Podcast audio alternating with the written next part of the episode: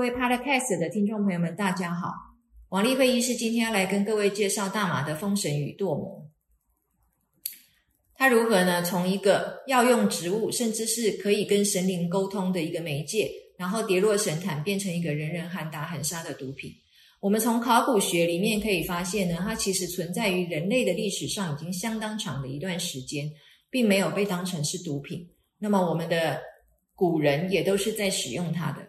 到目前为止，发现使用大麻最早的一个直接证据呢，是在二零一九年的时候，在《Science Advances》这一本考古期刊里面的一篇报道。那中国跟德国的联合考古团队在帕米尔高原上面的一个古墓里面发发现了一堆残留物。那这个残留物呢，因为看不出来它的原型是什么，所以他们就把它拿去化验。化验之后呢，发现它非常高量的四氢大麻酚。那我们讲过呢，大麻里面的这个四氢大麻酚这个成分的话，主要它就是会有致幻、致嗨的这个现象，这个功能。那这个呢，呃，残留物它的这个年代的话呢，估算起来的话是两千五百年前。那因为是在古墓里面发现的，他们根据这个现场的这个情形来看的话，认为是他们是在做一个祭祀，就是跟神灵或者是跟亡灵沟通。再来的话，是在《Science Advances》同样这本期刊里面呢，他们在二零二一年的时候又发表了另外一篇报道，他们去呢追溯这个大麻它的这个啊植物啊，它这个基因啊，从这个植物的基因组里面去看，去追溯它的源头到底是从哪里来的，然后发现这个全世界各地的这个大麻的分布啊。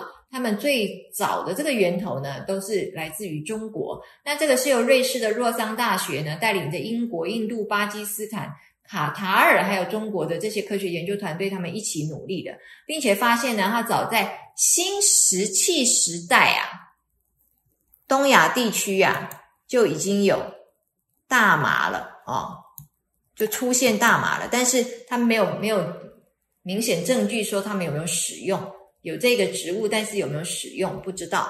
所以呢，最直接的使用证据还是刚刚讲，二零一九年的时候在帕米尔高原上面发现的这个呃古墓里面的残留物啊。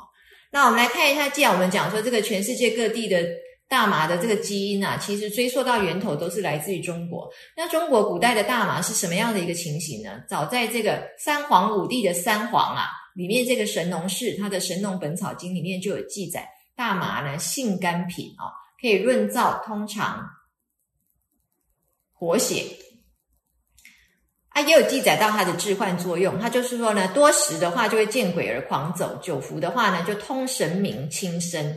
哦，意思是你量不要吃太大，但你如果吃少量的话，你久服的话通神明、轻身。那另外这个孟生呢，有一本食疗本草，他就说呢，如果你每日服用大麻的话，百日可以通神明。那《本草纲目》的作者是李时珍嘛？他也记载了大麻这个种子的话叫火麻仁，我们到现在都还在用，我们的中药房就有。然后呢，他也当时就知道了它是雌雄异体，就是雌株雄株是不一样的。那还有在这个杨华庭的药物图考里面，甚至就认为说这个华佗的麻沸散啊，这个麻指的就是大麻。那我们再看一下说那。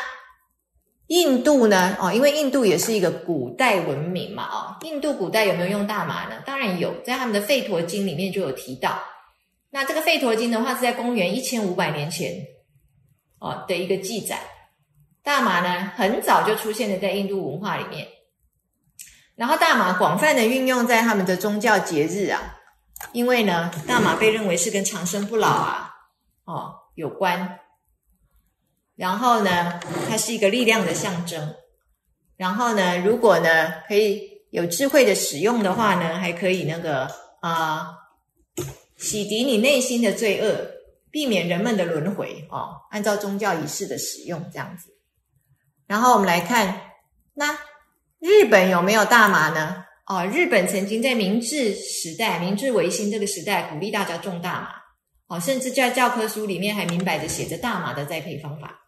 然后这个大麻呢的纤维啊，他们在这个呃他们的这个神道教里面啊，可以用来做浮尘啊。他们念作浮系哦，就是一把像浮尘一样的东西，他们念作浮系，在神道教里面呢，用在他们的宗教仪式里面。然后他们还导入北海道啊，大量的栽培大量的普及。那后来呢？因为大麻被禁了嘛，然后农民种那么多大麻，可是大麻变成违法的植物的话，大麻不能种了，农民怎么办呢？还曾经裕仁天皇啊，在要禁掉这个大麻之前呢，还公开的抵触这个法令，然后保证农民呢可以继续种。哦，你看，竟然这个天皇带头来违违法的意思哦，那到底为什么？大麻在日本被禁呢？等一下我们后面会说到。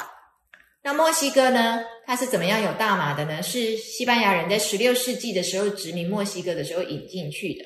所以你看，墨西哥在十六世纪就已经使用了这么久的时间。然后那个时候是用来做这个工业纤维，所以它叫 hemp，工业大麻的意思。那慢慢的，墨西哥人自己从其中提炼出了一些物质，他们会拿来呼麻、吸麻哦，抽烟这样的意思哦。那这个时候才改叫做 marijuana，所以呢，大麻又叫 marijuana 这个词呢是西班牙语，就是在墨西哥这里出来的西班牙语。那大麻到底是怎么样从封神到堕魔的呢？其实啊，这个全部都是美国一手主导的。到现在呢，呃，美国人还把联邦政府还认为它是一级毒品，但是呢，各州可以有自己的州法，不用去管联邦法，这样子哦，允许的啦。然后我们上一集有跟各位讲到，在今年的众议院跟参议院都一直不断的在推动这个通过大麻合法的法案嘛，哦，那当年到底是怎么样发生呢？首先就是在一九一零年的时候呢，美国跟墨西哥战争之后，美国打赢了，大概就是加州这一块区域啊，就从这个墨西哥呢归到美国，变成美国的版图。那一九一四年的时候呢，这个毒品管制法叫做哈里逊法案，哦。里面根本就没有管制大麻，所以你可以知道，美国在当时呢，并没有觉得大麻是危险的东西。那是到一九一七年的时候，因为墨西哥人 住到了美国，住久了嘛，美国人对这些新移民呢，当然是有一定程度的种族歧视。然后墨西哥人使用这些大麻之后会傻笑，那美国这些白人看了就很不顺眼，就希望能够政府把它禁掉。一直拖拖拖拖到了二十年之后，一九三七年的时候呢，美国政府终于决定呢制定大麻税法，全国禁的封杀大麻啊，就是对对这个医疗用的大麻还有工业用的大麻征收非常高的消费税，就是不不欢迎大家去用。那娱乐性的大麻是已经全部非法了哦。那这个时候呢，American Medical Association 美国医学协会的这个 Chairman 就是这个 Harrison，他还甚至呢公开的发表了声明，在一九三七年的时候，他就说。没有证据显示呢，大麻是一个成瘾性的。然后呢，他也说没有证据显示呢，大麻跟犯罪有关。好，那这个是可以找得到的，在这个啊，American Medical Association opposes the Marijuana Tax Act of 1937，就是呃，美国的这个医师协会呢，反对这个大麻税法。哦，在一九三七年的时候，然后就特别讲到说，他根本就没有证据说他会成瘾。然后大麻呢，在日本被禁掉。我们刚刚说我们会说到，那就是因为呢，在一九四五年二战结束的时候，日本战败了，然后美军呢就驻军日本，要求日本要禁掉大麻，因为种了好多大麻，美国人看了就不高兴，就要求他们要禁掉大麻。然后在一九四八年的时候，日本人不得不就通过了世界上最严格的大麻限制令之一啊，叫做《大麻控制法》。大麻在日本被禁也是美国主导的。那联合国又是怎么样的把大麻当成是毒品呢？也是美国人主导的。一九四六年的时候，美国就呼吁全世界的国家，就说啊，你们就是要把这个麻醉品统一规范啊，所以我们应该成立一个麻醉品单一公约啊。哦，一九四六年也是二战之后嘛，我们刚刚讲二战是一九三七年到一九四五年，一九四六年的时候呢，美国是战败。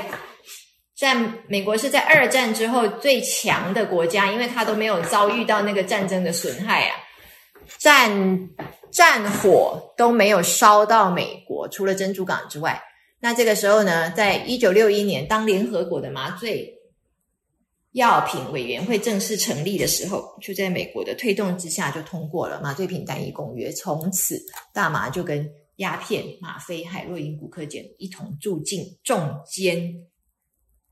犯哦，就是重刑犯的监狱啊！哦，这是上一期我们也有跟各位讲过，这个就是所谓的麻醉品单一公约里面的附表四，但是呢，到二零二一年的时候呢，大麻已经从这个重刑犯的监狱里面被放出来了，联合国已经承认它有药用价值，可以用 medical use 的意思。好，今天就跟各位介绍到这里。